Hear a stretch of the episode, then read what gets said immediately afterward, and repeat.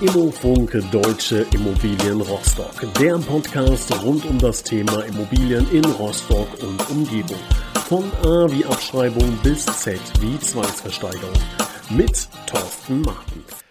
Hallo und herzlich willkommen, liebe Zuhörer. Hier ist Immofunk Deutsche Immobilien Rostock mit einem neuen Thema. Wir haben im Vorfeld schon darüber gesprochen, dass es ein bisschen schwierig von den Lippen geht. Ich hoffe, dass wir keine Fehler machen. Ganz langsam muss man das Wort aussprechen und zwar die Rolle von Immobilien in einem, und jetzt kommt's, diversifizierten Portfolio. Ich habe es gepackt zum ersten Mal, Gott sei Dank. Ich begrüße recht herzlich Herr Martens und mal schauen, ob er das Wort auch aussprechen kann. Hallo, einen wunderschönen guten Tag. Ich denke, die Anmoderation war gut genug. Diversifizierten diversifiziertes Portfolio. Wir reden drüber. Ja, also sehr schwieriges Wort, aber ein sehr wichtiges Thema. Können Sie uns mal ganz kurz an die Hand nehmen? Was ist das denn überhaupt genau? Also wenn wir über größere Vermögen reden, äh, beginnt man ja darüber nachzudenken und sagt, was packen wir denn wo eigentlich hin von unserem Vermögen? Und da geht es einfach darum, das Vermögen auf verschiedene Füße zu stellen und zu sagen, ich investiere ein wenig in Aktien, ich investiere ein wenig in Staatseinleihen, vielleicht in Unternehmensbeteiligungen. Und dann gehört an einer Stelle irgendwo äh, das vierte Standbein, das fünfte Standbein dazu, also die Immobilie. Neben der eigengenutzten Immobilie, wir reden, denke ich, heute vorrangig über die klassische Anlageimmobilie im Portfolio. Und so gibt es ein bisschen, äh, ja, sag ich mal, eine Unterscheidung verschiedener Anlageklassen. Und da muss man sich Gedanken drüber machen, wie stelle ich die zueinander, in welchen Verhältnissen habe ich die, bin ich immobilienlastig oder mehr aktienlastig. Ja, und das ist, glaube ich, das spannende Thema für heute. Genau, also um vielleicht nochmal ganz am Anfang äh, kurz anzufangen, ich habe 100 Euro und möchte die investieren, dann ist die Strategie einer Diversifizierung im Grunde zu sagen, 30 Euro gehen in Äpfel, 30 Euro gehen in Hanuta-Riegel, und 40 Euro gehen in Seitenbacher Müsli. Nur mal als Beispiel. Ne? Und wenn eine von diesen ja, Anlagen dann den Bach runtergeht, weil Obstfliegen kommen, dann ist zumindest zwei Drittel oder 70 Prozent in unserem Szenario noch gerettet. Ne? So, das ist, glaube ich, so die, der Kerngedanke von, ich investiere in verschiedene Anlageklassen. Ähm, jetzt reden wir über das Thema Immobilie. Würden Sie sagen, dass es ein wichtiger Bestandteil ist in einer in so einem Portfolio? Und wenn ja, wie wichtig? Sie haben eben kurz beschrieben, äh, ja, dann geht ein Drittel vielleicht den Bach runter und zwei Drittel bleiben erhalten. Ich sehe es aber auch andersrum. Ne? Es können also mit bestimmten Anlageklassen auch außergewöhnlich gute Geschäfte gemacht werden, sodass man sagt, okay, zwei Drittel laufen normal und ein Drittel läuft außergewöhnlich gut. Und so muss man das natürlich ein bisschen äh, zusammenmischen und äh, der Worst Case, der, der bedrückt uns alle, aber die Chancen sind natürlich auch da, äh, wenn man verschiedene Anlageklassen ins Portfolio wählt. Ähm, das zu der Frage vorher. Aber warum Immobilie? Immobilie bringt natürlich in ein Portfolio eine gewisse Stabilität. Äh, bei Immobilien denken wir immer über langfristige Anlagen nach, also nicht das kurzfristige Geschäft, wie es man vielleicht mit dem Daytrading hat beim Aktienmarkt. Äh, die Immobilie, die gibt es in 15, in 20, in 25 Jahren noch. Das klassische Haus hat eine Lebensdauer von 80 Jahren und renoviert und instand setzt man es gut. Reden wir doch auch über Häuser, die sind 200 und 300, 400 Jahre alt. Jeder kennt sie. Äh, und das sind dann Werte, die sozusagen ein bisschen einen Grund, eine Grundlage in so ein Portfolio bringen und eine gewisse Stabilität. Würde im Grunde bedeuten, wenn ich eine Immobilie in meinem Portfolio habe, kann ich mit den anderen Prozenten, wie viel auch immer ist, vielleicht auch ein bisschen risikohafter umgehen? Kann man das dann so interpretieren? Kann man so machen, ja. Das ist natürlich schon mal äh, der Stein, der steht ja da, der läuft nicht weg. Äh, und man hat, hat eine gewisse Sicherheit. Äh, wir haben in vielen Podcast-Folgen darüber gesprochen, wie macht man das, dass das werthaltig ist, was man da kauft. Äh, das gehört natürlich dazu, dass man nicht eine Investition hat, die von vornherein verloren ist. Aber äh, das ist der Grund, ja, natürlich. Immobilien brauchen wir alle. Wir brauchen sie zum Wohnen, wir brauchen sie für eine Schule, wir brauchen sie für ein Unternehmen, für eine Werkhalle, was auch immer, ein Hotel, eine Gastronomie. Wir sind nicht in den südlichen Ländern, wir können alle nicht das ganze Jahr auf der Straße sein. Ja. Also ich glaube, es geht ja, mm, also diese beiden Begriffe, äh, ich habe den einen vorhin reingeworfen, Sie haben dann äh, richtigerweise korrigiert, es gibt natürlich auch Chance. Ich habe ein bisschen mehr vom Risiko gesprochen, ne? also das Risiko äh, eines, eines Totalausfalls, wenn ich mich nur auf eine Sache äh, fokussieren würde. Äh, Sie haben gesagt, okay, es ist natürlich auch wesentlich interessanter, ähm, dass vielleicht ein Drittel meiner Anlage mal richtig durch die Decke geht. Ne? Ähm, das Problem ist natürlich, dass wenn ich mich all in auf eine Sache fokussiere, dann kann es halt in die eine oder die andere Richtung gehen. Das ist ja dieses, dieser Hauptgedanke unserer, unserer heutigen Podcast-Folge. Das ist ja der Begriff der Diversifizierung. Ähm, ich glaube, da geht es ja auch viel um, um Renditeerwartungen.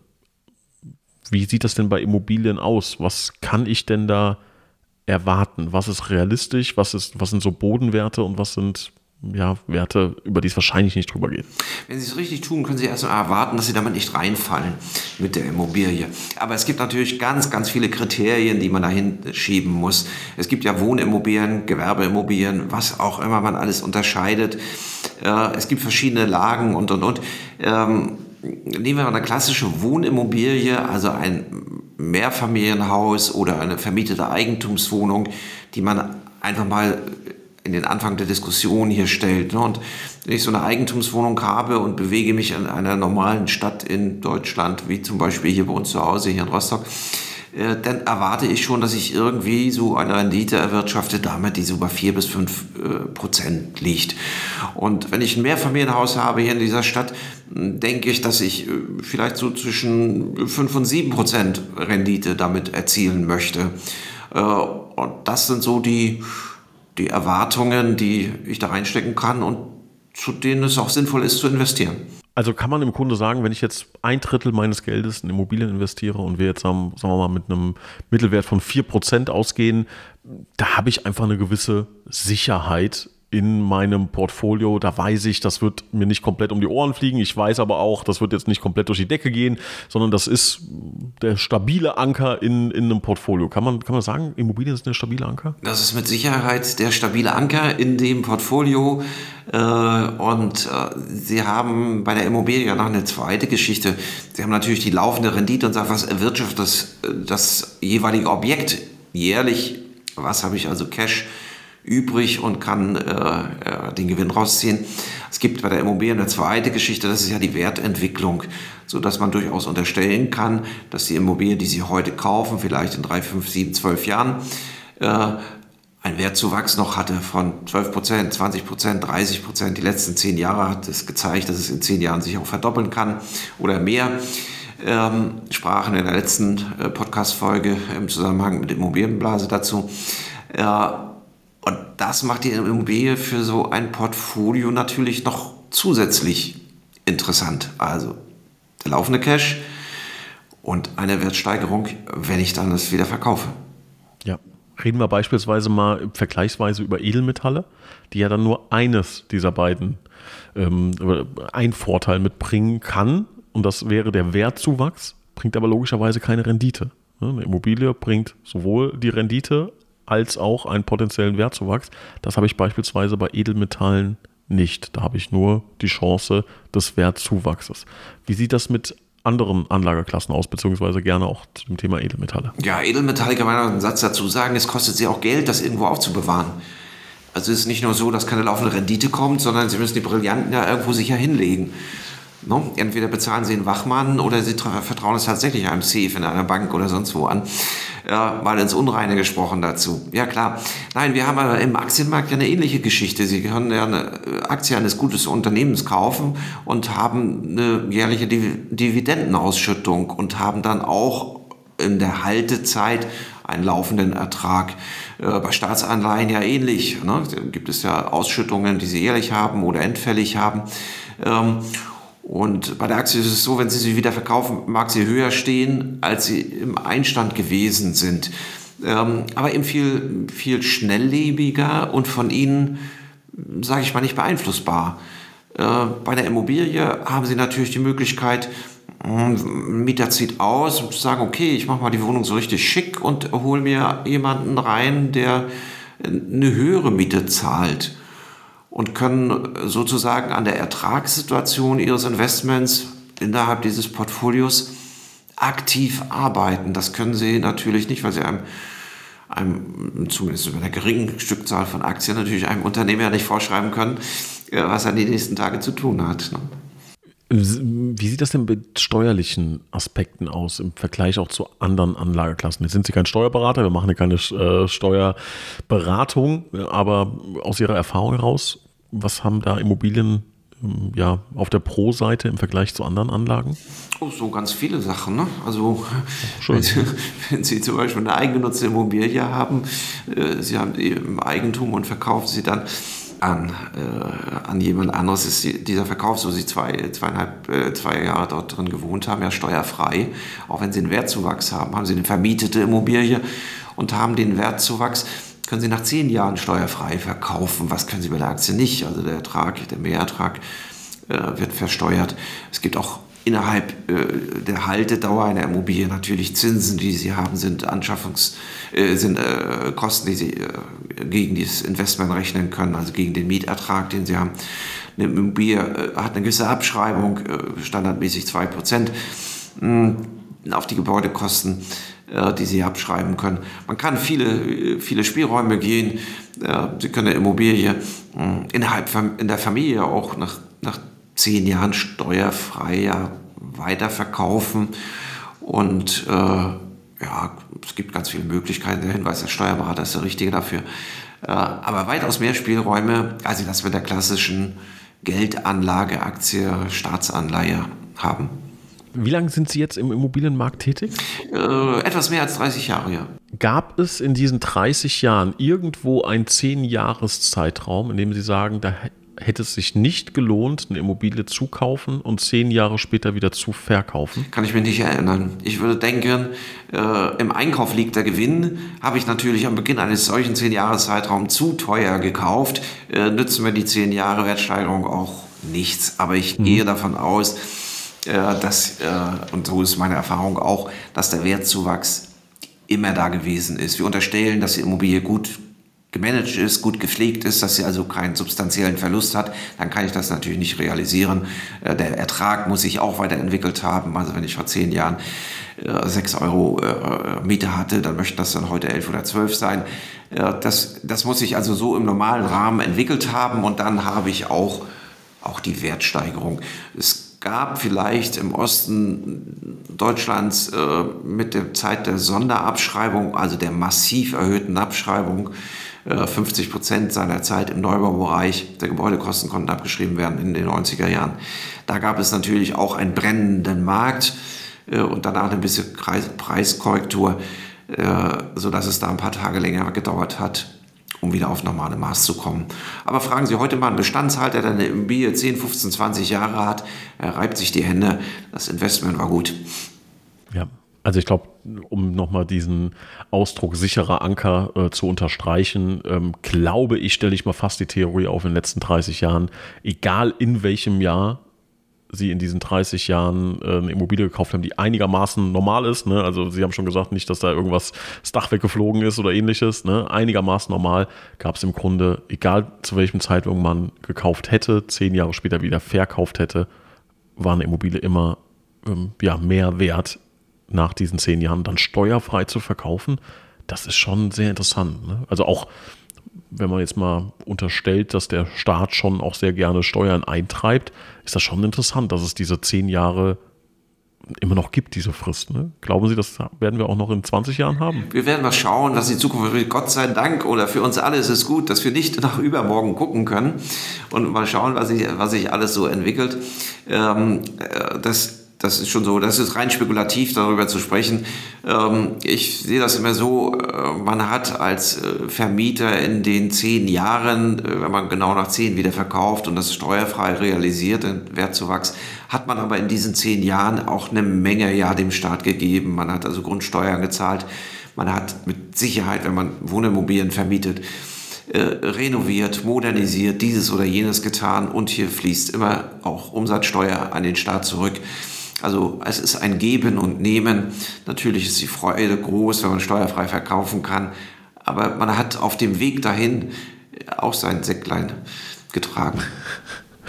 Jetzt haben Sie gerade eben gesagt, es ist gut, dass wir nicht nach übermorgen blicken können. Das ist sehr gut. Dann reduziere ich das mal auf eine ganz äh, kurzfristige Sichtweise. Ähm, und das ist äh, Inflation.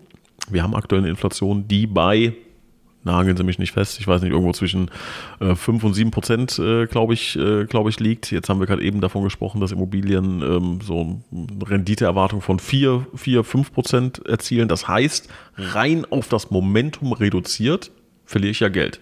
Inflation frisst meine Rendite in, ganz salopp und sehr reduziert ausgedrückt.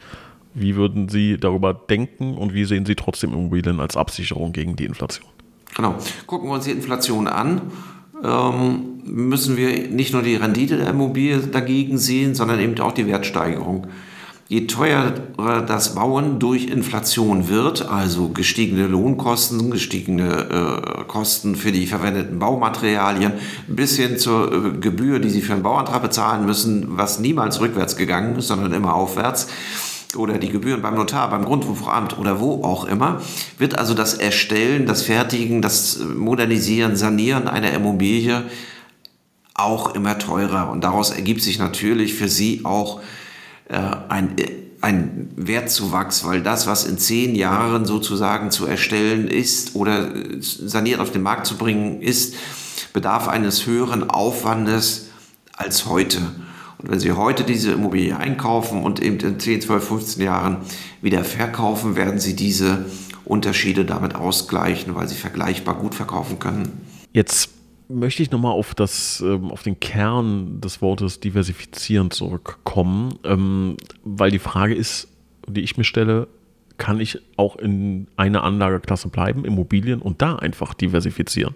Und sagen, gut, ich hole mir ein Mehrfamilienhaus, eine Luxus-Penthouse-Wohnung, äh, ein Single-Apartment und ein Gewerbeobjekt. Oder sagen Sie, das ist nicht wirklich diversifiziert? Es fängt schon damit an, dass man eine Lageentscheidung dazu treffen muss ne? und sagt, wo investiere ich dann? Oder wenn ich jetzt in, in, in größere Portfolios gehe oder größere Geschichten nachdenke, muss ich gucken, packe ich denn alles in eine Stadt? Das wäre sozusagen eine regionale Geschichte zu der man sich entscheidet. Bei den Klassen, den Assetklassen innerhalb der Immobilienbranche äh, wäre ich etwas zurückhaltender, weil das Vermieten einer Wohnimmobilie ist natürlich grundlegend etwas anderes als das Vermieten eines Hotels, eines Ferienapartments oder äh, eines, eines Gewerbeobjektes. Hier brauche ich viel, äh, sag ich mal, Expertise, viel Sachverstand, die in zwei verschiedenen Assets dann sozusagen unterwegs sein muss, äh, da muss man schon entscheidend mehr tun als das, was ich aus dem Bauch heraus gut kann. Aus dem Bauch heraus weiß ich eigentlich, da wohnt man gut und für 12 Euro kriegt man das immer gut vermietet. Äh, da schlage ich zu. Ne? Aber äh, ob man richtig beurteilen kann, was zum Beispiel ein Ärztehaus an Substanz liefern muss, um es nachhaltig gut vermieten zu können und auch übermorgen noch ein funktionierendes Ärztehaus zu haben. Äh, da unterscheidet sich das ein bisschen. Ne? Dann gehen wir mal auf das Thema Geograf, Geografie ein, geografische Diversifikation.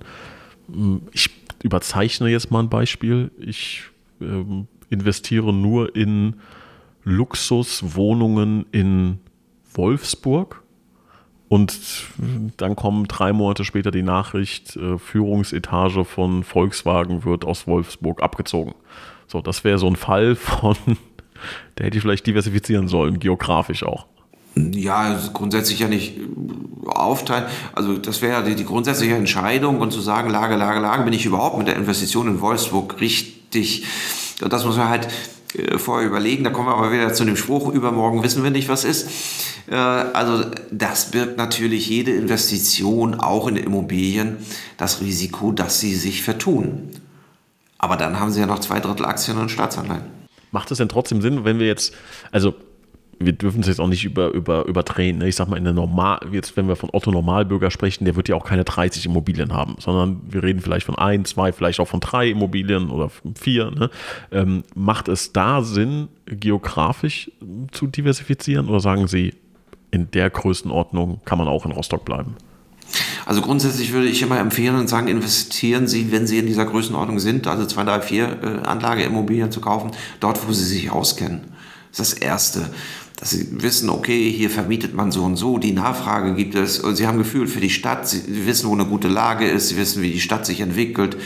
Jung, es ziehen Leute dazu es ziehen Leute weg. Das, das haben sie im Gespür, das haben, haben sie ganz, ganz normal bei sich. Das ist die erste wichtige äh, Voraussetzung. Die zweite Geschichte ist, ich habe es schon mal gesagt, um eine Immobilie muss man sich so ein bisschen kümmern. Ne? Also man kann da einen Verwalter äh, dazwischen schalten, klar.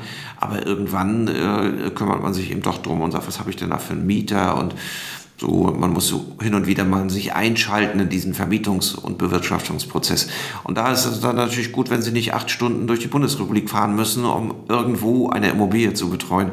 Also ne, eine Stunde Fahrzeit ringsrum um das Zuhause, das, das ist sinnvoll. Das, sage ich mal, für den normalen Investor mal gedacht und gesagt, hol dir zu deinem Wertpapierdepot eine Eigentumswohnung oder zwei dazu, aber mach's dann da, wo du dich auskennst, wo du im Zweifel auch mal hinfahren kannst. Was würden Sie denn sagen, ist so diese typische Art von Immobilie, die ja empfehlenswert ist in einem Portfolio? Was ist so das Standardding, was ich mir holen sollte? Wenn Sie anfangen, nehmen Sie eine Eigentumswohnung eine Ein- oder Zwei-Zimmer-Wohnung. Die Investition ist überschaubar, das Handling dafür ist überschaubar. Man hat eine Eigentümergemeinschaft, die sich über den Verwalter um Haus und Hof und Gemeinschaft kümmert. Man lernt sehr viel im Prozess Vermietung durch die Wohnung. Man ist dann in der Materie erstmal drin. Die Investition insgesamt ist nicht so hoch, als würde ich ein ganzes Haus kaufen. Und dann kriegen Sie auch ein Gefühl, ob Ihnen das liegt. Ob Sie mit dem Verwaltungsaufwand, der damit im Zusammenhang steht, äh, zurechtkommen oder ob Sie sagen, nee, das ist äh, wirklich alles nichts. Und äh, ja, wenn der Mieter mal am Samstagvormittag anruft, der Wasserhahn tropft, äh, das kann ich gar nicht ertragen, äh, dann sollte man nicht acht Wohnungen kaufen. Ne? Und äh, das, das wäre so der Einstand. Und je früher Sie das machen und begleiten zu Ihrem anderen Vermögensaufbau, desto länger steht natürlich die Immobilie, bringt Ihnen den Ertrag, die, die Rendite über die Jahre und wird für Sie mit einem späteren Verkauf, der vielleicht anzustreben ist, hm, immer wertvoller. Angenommen, ich bin jetzt an dem Punkt, dass ich ähm, in meinem sicheren Hafen bin. Also ich habe äh, die Strategien, die Sie hier empfehlen, umgesetzt, habe ähm, breit gestreut, alles ist gut, alles ist sicher und jetzt habe ich 500.000 Euro Spielgeld.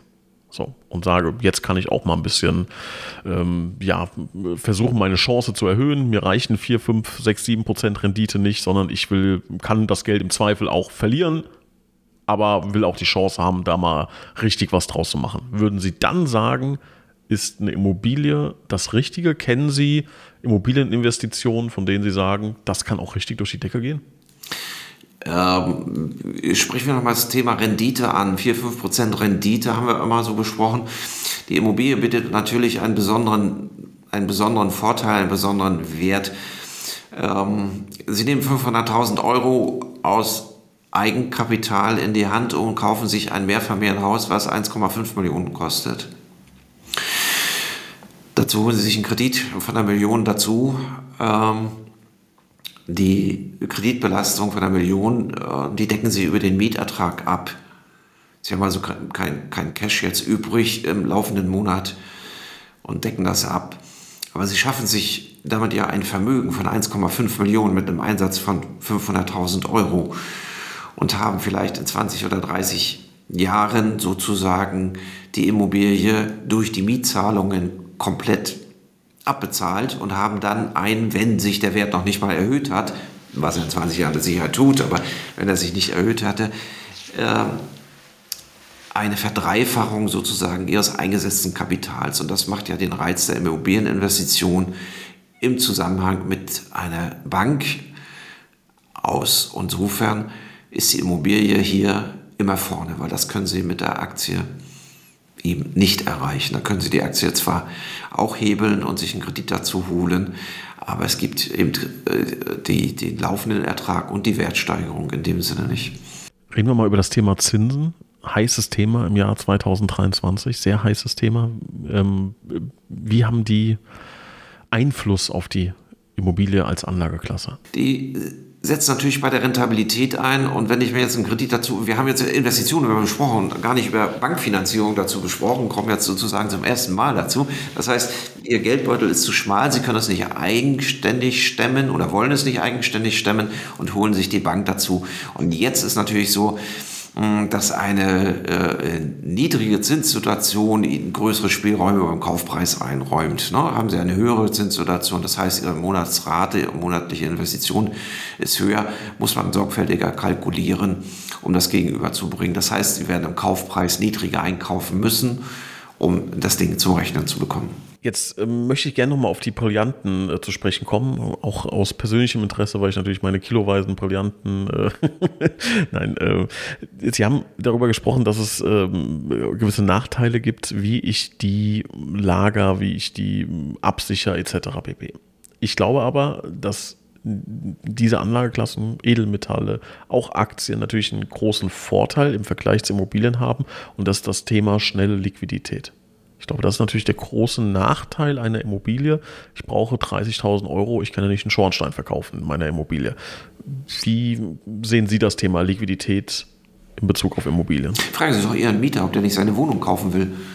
Also so, haben Sie ein Achtfamilienhaus, können Sie das doch achtmal machen. Vielleicht schlägt einer an und Sie haben sehr schnell Liquidität und wahrscheinlich mehr als die geforderten 30.000. Also so ganz illiquide sind äh, äh, Immobilien nicht. Man kann sie, ja, Sie haben recht, es dauert, es muss ein Verkaufsprozess gemacht werden. Ich muss den finden, der das kaufen will. Es dauert länger, das ist klar. Äh, aber Sie können Sicherheit, äh, die Immobilie auch als Sicherheit äh, nochmal zur Bank geben und können möglicherweise einen Kredit nochmal zusätzlich aufnehmen. Also da gibt es schon viele Möglichkeiten. Ja, da auch mit einzusteigen. Nicht so schnell, als wenn ich irgendwo hingehe und sage, ich verkaufe meine äh, Goldmünzen wieder. Das ist in jedem Fall auch richtig. Immobilie, deswegen heißt sie ja auch Immobilie, ist nicht so schnell beweglich, aber das ist natürlich nicht aussichtslos, auch da wieder Geld draus zu machen. Gibt es aus Ihrer Sicht irgendein Szenario außer Apokalypse, Weltkrieg etc., in dem eine Immobilie wirklich ein Totalausfall werden kann? Ein Totalausfall kann ich mir äh, nicht vorstellen. Wir reden von Immobilien, die in vernünftigen Lagen gekauft werden. Also wenn, wenn wir eine Immobilie haben, die steht, was weiß ich, neben dem äh, großen Schrottplatz oder, oder, oder sonst irgendwas, die hat natürlich keine Zukunft. Also wir reden hier in dem Podcast von Immobilien, die auch eine Zukunft haben. Und dann kann ich mir einen Totalausfall eben nicht vorstellen. Es gibt ja zwei Szenarien, die hier durch die Gegend geistern. Im Moment haben wir ein striktes Bevölkerungswachstum, auch durch Zuwanderung. Wir haben 84,3 Millionen im Moment und waren vor wenigen Jahren bei knapp 80. Äh, wir reden von 700.000 Wohnungen, die, die dringend benötigt werden. Die Bundesregierung kommt mit den Bauplänen nicht hinterher. Äh, die notwendig sind, um das abzudecken. Es gibt ein Gegenszenario, die sagen, Demografie in 10, 12, 15 Jahren werden so viele ältere Menschen nicht mehr bei uns sein, äh, dass, dass wir nur noch 60, 65 oder 70 Millionen Menschen hier sind. Okay, ja, aber dann werden sich die Menschen wieder ausbreiten. Es wird der Wohnflächenbedarf für jeden Einzelnen wieder größer werden. Äh, also ich, ich kann mir das immer nicht vorstellen, dass plötzlich äh, die Leute nicht mehr gut wohnen wollen. Ja, schwierig, sich das vorzustellen. Herr Martens, haben wir einen wichtigen Punkt vergessen beim Thema die Rolle von Immobilien in einem diversifizierten Portfolio? Dann bitte jetzt. Ich glaube, wir haben es so ein bisschen angerissen und man merkt so ein bisschen durch, dass ich halt der Immobilienmensch in diesem Portfolio bin. Und da brennt es auch für, das ist auch meine Leidenschaft dazu. Äh, und wir haben sicherlich in einem Portfolio, wie lege ich mein Vermögen an, noch ganz, ganz viele Dinge vergessen, die andere Menschen machen, direkte Unternehmensbeteiligungen oder äh, äh, wie auch immer. Und es gibt im Immobilienbereich auch ganz, ganz viele Geschichten, die man machen kann. Man kann eine entsprechende Vermögensverwaltung GmbH bauen, um dann vernünftig in einer äh, ordentlichen Struktur die Dinge anzugehen. Also wir haben es angerissen vom, vom Grundsatz her. Ich glaube, die Zielrichtung ist schon so, dass man, sag ich mal, uns allen mit auf den Weg geben kann, ähm, wenn die Dinge passen, schafft ihr ein eigenes Haus an, was du nutzt, das ist schon mal eine sehr gute äh, Vermögensanlage, Immobilie, weil du sie auch gleichzeitig nutzen kannst. Geht bei Aktien ja nicht. Ne? Und äh, dann wäre der nächste Schritt, diese kleine Anlagestrategie zu fahren und klein und groß zu werden. Äh, das ist, das ist schon okay. Und alles andere muss man wahrscheinlich im persönlichen Gespräch bereden und da sagen, okay, wie sind die Zielvorstellungen? Lass uns das mal gemeinsam basteln. Genau. Also ich glaube, wo wir uns ja einig sind, es gibt auch weitere tolle Anlageklassen, die Sinn machen, die ihre Vorteile haben, die ihre Nachteile haben, ähnlich wie die Immobilie. Ähm, und deshalb sprechen wir über das Thema, Sie sich auskennen. Äh, und das sind äh, Immobilien, da kennen Sie sich sehr gut aus. Und wenn da jemand Fragen hat, wie immer, bitte jederzeit melden. Herr Martens, ich bedanke mich recht herzlich, habe wieder viel gelernt und ich hoffe, die Hörerinnen und Hörer genauso. Ich freue mich aufs nächste Thema mit Ihnen und sage Tschüss. Vielen Dank, ich sage auch Tschüss. Eine gute Zeit für Sie. Danke.